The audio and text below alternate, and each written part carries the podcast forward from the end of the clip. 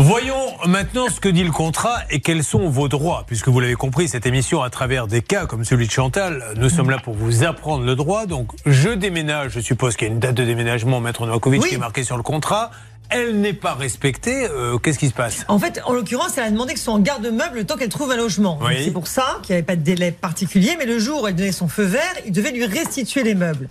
L'article 133.1 du Code de commerce prévoit que le déménageur est responsable de la perte des objets. On commence à se poser des questions valables parce que cette société a reçu une mise en demeure de l'avocat donc de notre auditrice et contre toute attente, eh bien il n'y a pas de nouvelles. Donc aujourd'hui, elle est en droit de s'inquiéter et de se dire mais que sont devenus les meubles? Donc il y a également dans cette lettre recommandée de son avocat une menace d'agir peut-être au pénal parce qu'on pourrait éventuellement imaginer, j'espère que c'est pas le cas, qu'il n'y a pas d'éléments intentionnels et que les sommes qui ont été versées, c'était pas dans un but de ne pas qu'il y ait de retour et qu'il n'y avait pas d'intention de ne pas restituer l'argent. Donc voilà, c'est à voir. Donc il y a une vraie enquête à faire.